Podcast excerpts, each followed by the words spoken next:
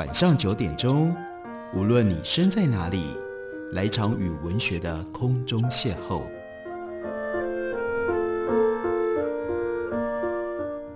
杨照谈书，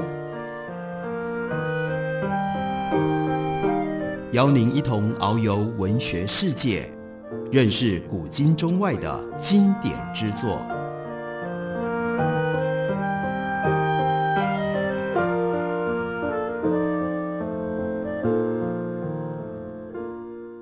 各位听众朋友，大家好，欢迎收听杨照谈书。本节目以台北广播电台 FM 九三点一，每个星期一到星期五晚上九点为大家播出。我是杨照。在今天的节目当中，要为大家介绍的是九歌出版公司年度散文选。九歌长期以来每一年呢，邀请主编为大家编选小说选和散文选。刚刚出版的这本新书是一零九年，也就是二零二零年台湾的散文选。这是由黄立群所编选的。在被选入到年度散文选当中，有一篇散文，我自己非常的喜欢。作者呢是陈宇航，标题叫做《杨氏》。他说，第一次波湾战争的美军统帅 Schwarzkopf，在他的自传中文翻译叫做《身先士卒》，这是一九九三年出版的书。他曾经写过一段年少的经历。一九四六年那个时候，Schwarzkopf 他十二岁，只身从美国飞到伊朗的德黑兰。去投靠他的父亲，老许瓦斯科夫也是西点官校出身。二次战争的期间被派到伊朗去协助国王巴勒维建军，是伊朗当时最有权势的两个美国人之一。另外一个呢是当时驻伊朗的美国大使。有一个晚上，他的父亲带他到德黑兰郊外去参加巴鲁兹人一个部落酋长的晚宴。盛宴开始，仆人是先挖下烤全羊的眼珠。八路之人认为眼珠最为精致，他的父亲身为贵宾，得到第一颗眼珠之后，毫不犹豫就送进到嘴里，庄严地咀嚼起来。在酋长和几位高阶族人之后，轮到了小斯瓦斯科，他也得到了这份荣誉。他就对父亲说：“我绝不吃那个东西。”父亲悄悄地说：“你一定得吃。”他只好屏住呼吸，把那颗眼珠吞了进去。事后。他的父亲很高兴地跟他说：“拒绝人们的敬意，就是侮辱了他们。”他父亲特别说：“哎，好在你吃了，你这样做已经对美国跟伊朗的关系有了贡献。”另外，陈宇航又提到，忘了是在 T.E. Lawrence 的传记或者是其他书里面有类似的情节，但是对他来说，偏食如我，很早就知道我没有什么条件可以去当探险家。阅读书籍跟电影带入就好，为什么呢？我不吃羊肉，想来就算有机会遇到羊眼睛，就只能够敬谢不敏。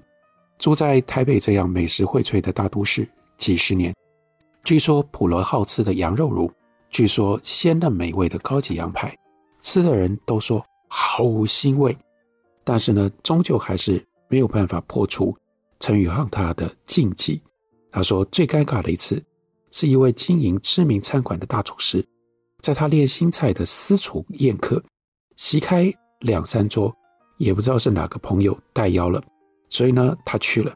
食物味美悦目，宾客赞赏连连，直到羊排出现，我当然没动手啊，期待哪一位特别喜好的人可以来第二次，偏偏这个时候，大厨师抽空招呼敬酒，发现，在陈宇航的盘子里。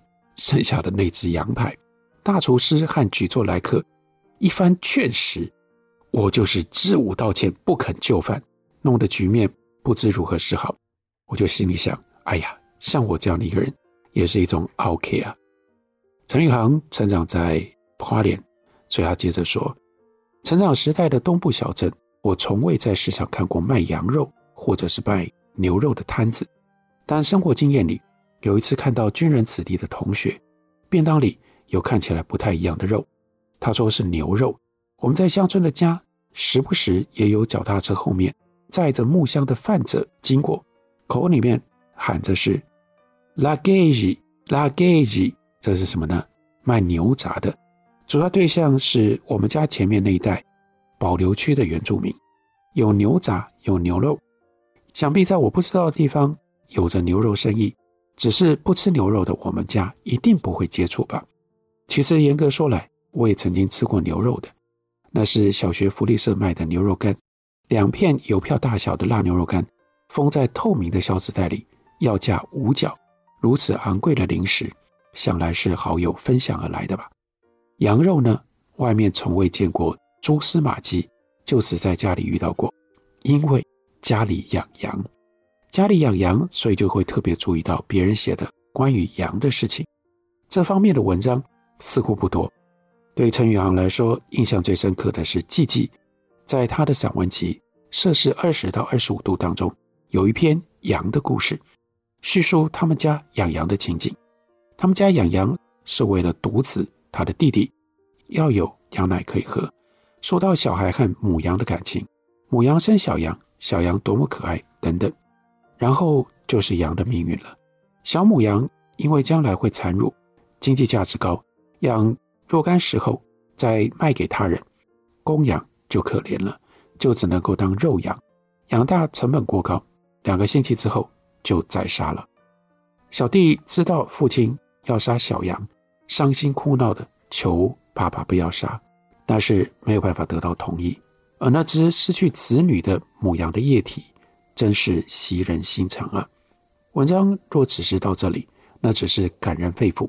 但是季季接下来提出了更深层的意义。他说：“那时候我已经上了中学，一次又一次的体验，我仿佛越来越能领会父亲那种不忍杀又不得不杀的痛切心情。”沉默地承受那过程当中的悲切、繁杂、无奈的心情。他如果放学在家，季季就会去帮父亲的忙。他不回避。他说：“从小我就向父亲学得这一点，面对现实的勇气。”陈宇航接下来对比，他说：“季季家只养了一只母羊，那他自己家里是养了二十几只母羊啊？为什么呢？因为那是他们家的副业。”副业是生产羊奶，是副业，可是呢，动员的人力可不少，所以家里面这些小孩青少年时期，许多心力和时间都用在这件事情上了。规模有差异，许多事情自然不一样，也复杂的多了。不过，季季讲的羊的命运和人的恻隐之心，还有现实的矛盾，基本上是一样的。陈宇航说，在我们的经验里，母羊每回生产从一胎。到五六胎不等，因为小母羊要继续养大，产出羊奶，所以呢，并不脱手。羊妈妈的伤心会少一点。小公羊试过阉割，让它长大一点再出售，也不知道卖给谁了。但是在本来已经繁重的工作里，再增添麻烦，后来就放弃了。最常的处理方式是，如果有熟人来要，就把公羊送走了。有的时候是村子里的原住民用一把柴火就换走了。有几次呢，也宰过这种小公羊，成为餐桌上的菜肴。羊羔、小羊真的很可爱。天气好的时候，我们会把它们从蓝色里放出来，让它们跑动。常常我坐在房间榻榻米边沿的廊下，看着那白色的小羊羔，一只、两只，睁着好奇的眼睛，仰头四处张望，时而又奋力的跳跃，从河城的这头冲到那头。停下来的时候，用鼻子探险似的去撩拨摊晒在地上那些我们从外头砍下来，让晨养吃完叶子的榕树、构树、雪桐等等的树枝，然后呢，又钻到葡萄架下去张望，有的时候还冲到香蕉园里去踢踢泥土。它们时不时细声又悠长的咩咩叫着，脖子底下有两撇小小的肉锤，微微颤动。微风、蓝天、白云，但是不得不感慨，这就是他们仅有的几次欢乐时光了。陈宇航接着说：“不知道我们家餐桌上那几道羊到底是谁杀的？应该是大人吧？只记得最后的那一次是哥哥和我，我们都已经读高中，所以要学着做大人的事了。在后院的芒果树下，哥哥拿来一个小小的布袋，面粉袋。”那种材质，把它套在羔羊的头上，这真的是沉默的羔羊，羔羊的沉默。他没有尖叫。当那把小斧头被敲往他额头的部位的时候，羔羊软绵绵的倒了下来。不过陈宇航说：“我并不是因为这样而不吃羊肉的，我没有什么心理创伤。早在十岁上下，我就不喝羊奶、牛奶、羊肉，或者是任何的乳制品。我的口腔和胃跟他们不合。住在乡下，过着农村生活，再觉得小动物如何可爱，再如何不忍，终究难免要面临到为难的这一关。不，它终究会成为人们的日常。”杀羊那件事情有一些震撼到我，但那是唯一的一次。可能那之后，我们家就不吃羊了。本来那个时代羊肉就很少见，之前之后我们家都不吃羊的。也可能是我离家了，要不然可能这件事情也会和从小就参与杀鸡、杀鸭、杀火鸡一样变成平常吧。这篇文章的最后一句话，陈宇航带着矛盾的心情说：“很残忍吗？”是啊，别忘了，这也是许多美好生活的一个基地。这就是陈宇航所写的文章，叫做《杨氏》。我们休息一会儿，回来继续聊。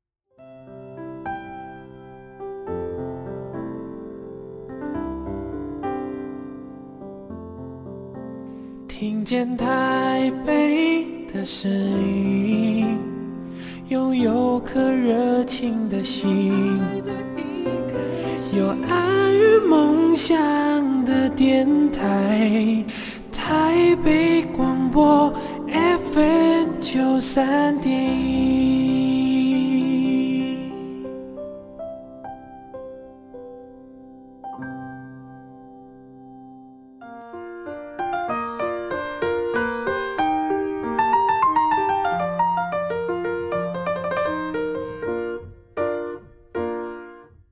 谢你继续收听《杨照谈书》。本节目为台北广播电台 FM 九三点一，每个星期一到星期五晚上九点为大家播出到九点半。今天为大家介绍的是由黄立群主编的《九歌一零九年散文选》。在这样的一个时代，散文出现在很多不一样的地方，所以要编散文选，也就不能只是盯着报纸的副刊，或者是几本有限的文学杂志，顶多不只是要加上各地众多的文学奖的得奖作品。另外，也必须要注意到网络上或者是脸书上所出现的一些文字。所以，在这本散文选当中，黄立群也为我们选了张慧晶本来写在自己的脸书上的几篇文章。这些文章因为是写在脸书上，所以篇幅比较短小，而且呢，带有一种脸书腔。要把这样一种带有脸书腔的文章写得好，其实也不是那么样容易。我们看到有这么一篇。标题叫做《叙事的意志》，这是张慧晶记录他去参加文学奖讲评的过程。他说前天到东华，指的是东华大学，两天内给了一场讲座，读了三十篇同学的作品，做了七回一对一的谈话和一场校内文学奖的讲评。所有的这些事情都在谈作品，所以他对于他所看到的这些大学研究所的同学。他们所写出来作品什么样的感觉呢？这次看到的作品各有优点，先不在这里说，已经都告诉同学们了。但有一个比较显著的共同的缺点，那就是有很多篇作品似乎都缺乏叙事的意志。当然，因为是习作，一定是在进步的途中，所以我都很直接的说，问他们：你到底想说什么？有同学告诉我，他喜欢那隐晦，只想写一种时代的氛围。我就告诉他，香港洪浩贤所写的那篇文章叫做《之后》。另外，中国湖泊的作品都适切地写了一种无所依归的时代的氛围，但他们的语言并不模糊。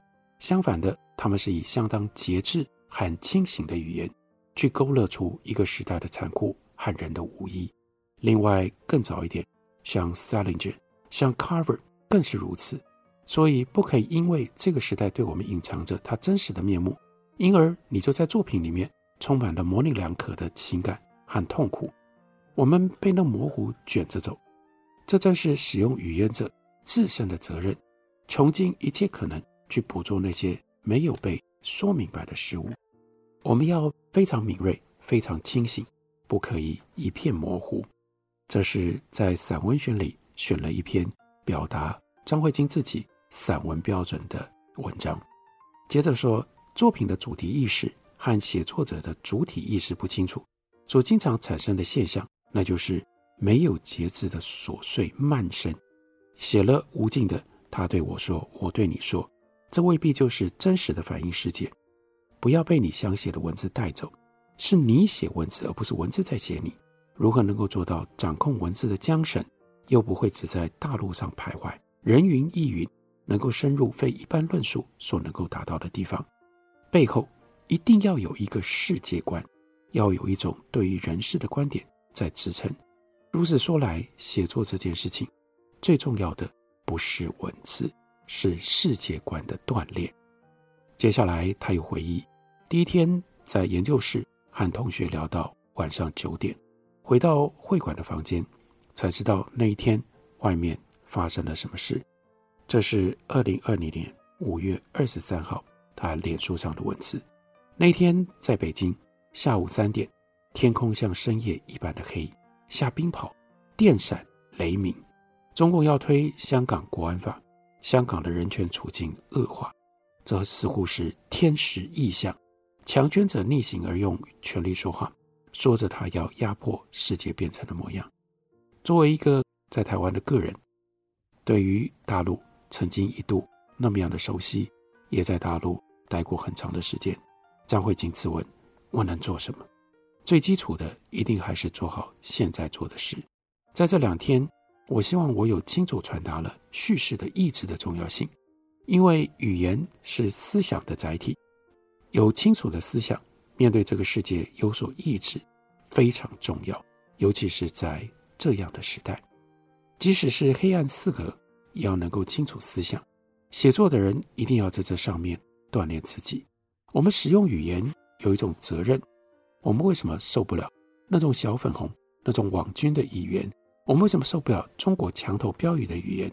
那我们自己的语言又是什么呢？不只是在政治上。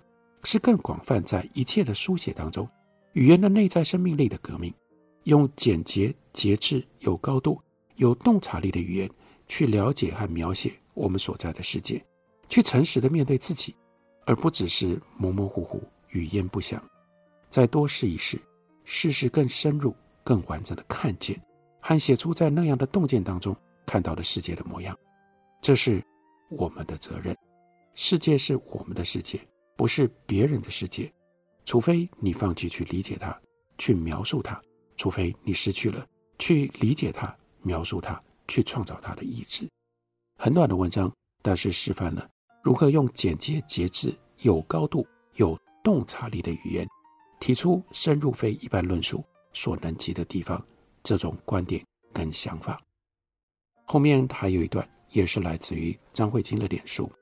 他说早上。去小学跑步，操场上已经有不同速度的快走者或慢走者，分布在其上移动。他自己呢，慢慢的跑，不断重复赶上他们，不断进入他们的声音范围，而后远离。有一个老先生，他是带着收音机，小声的放着，非常有趣，是日文的广播。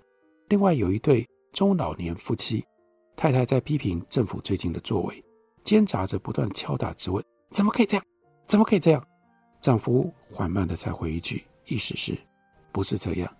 再跑又交汇一圈，又是类似的对话和类似声音的频率。我忽然觉得，关键主要是频率。如果我可以看到频率，就会看到在那个妻子的身上是位置比较高的、比较短促而且窄小的震动，丈夫的身上是位置比较低的震动，并且呢没那么多的震动，构成了。比较稳定的低音，这引发了他的回忆。我想起小时候，家附近有军营，早上会听到起床号的声音，非常细微，乘着空气旅行了很久才来的。管乐器的洪亮被距离洗掉了，剩下清亮和透明感，频率很高，音阶上扬。在晴朗的日子，躺在床上，听着那声音醒来，心里会觉得空空荡荡的，但并不是。不舒服的感觉，或许在童年的长时间里，我的心脏都被那音阶打开一个比较高的共鸣的频率，然后也会听到巷子里树叶的声音、鸟叫，人一天开始了。然而，关于频率也有不开心的故事，比如说去旅行，无论在风景多么美的地方，身边的人却陷入在某一种看不见的频率里，不断地抱怨很久以前的事情。我一直记得那种被困住的感觉，被困在另外一个人的说话和思想的频率里。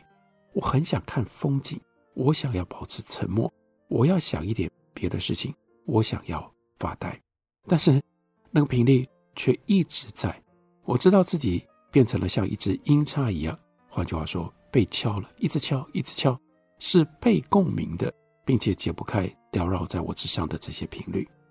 在操场里慢跑，让他又想起了那种被困在一段狭小频率里的感觉。那个时候比较年轻，所以还看不到这些频率。有时候实在受不了了，就用发怒、发脾气的方式去打破。被发怒的人。或许都不知道真正的原因是什么。后来努力想要从他说话的内容上替他开解，也都未必能够成功。或许说话的人自己也脱离不出那个频率，他也没办法，必须那样震动。换句话说，那个人也像是一只音叉一样，他并不是主动发出声音，他是被内在的某一种力量给抓住了，被共鸣的。再后来，现在张慧晶说。我应该能够看得比较清楚些了，怎么样看得清楚一点呢？或许是我知道往哪里去寻找和包纳进来那些让自己可以相对稳定下来的共鸣点，比如说在操场上，同时听到树的声音、风的声音，让那个擦肩而过的频率只是众多频率当中短促的一个。如果栖地广大，它会自然地发生变化；如果基地够广大，身在其中的自己可以听见每一个声音。而不被声音带走。有的时候，面对一个频率的方式，不是去进入那个频率，而是在别的地方敲响另外一支音叉，一个颂钵，或是别的什么，从别的地方以别的频率创造出新的共鸣。然后他说：“我之所以在脸书上写这些，就是在给自己、给这个世界放置不一样的一个频率点。”这是张慧晶的频率。同样收录在由黄立群所编的《九歌一零九年散文选》。散文最能够观察时局的变化和社会的现象。二零二零年，全球笼罩在新冠病毒的威胁底下，限缩了人们移动的自由和距离。大病小痛，相形之下，仿佛也都变得微不足道了。所以，相较于往年常见的旅游和疾病书写，篇幅少了。创作者更能够回顾自身，亲情书写和日常素描，于是在这本散文选里面占了大众。由黄立群所编的这本散文选，选出了四十六篇他认为最值得我们好好评赏的过去一年当中发表的作品，介绍给大家，推荐给大家。感谢你的收听，我们明天同一时间再会。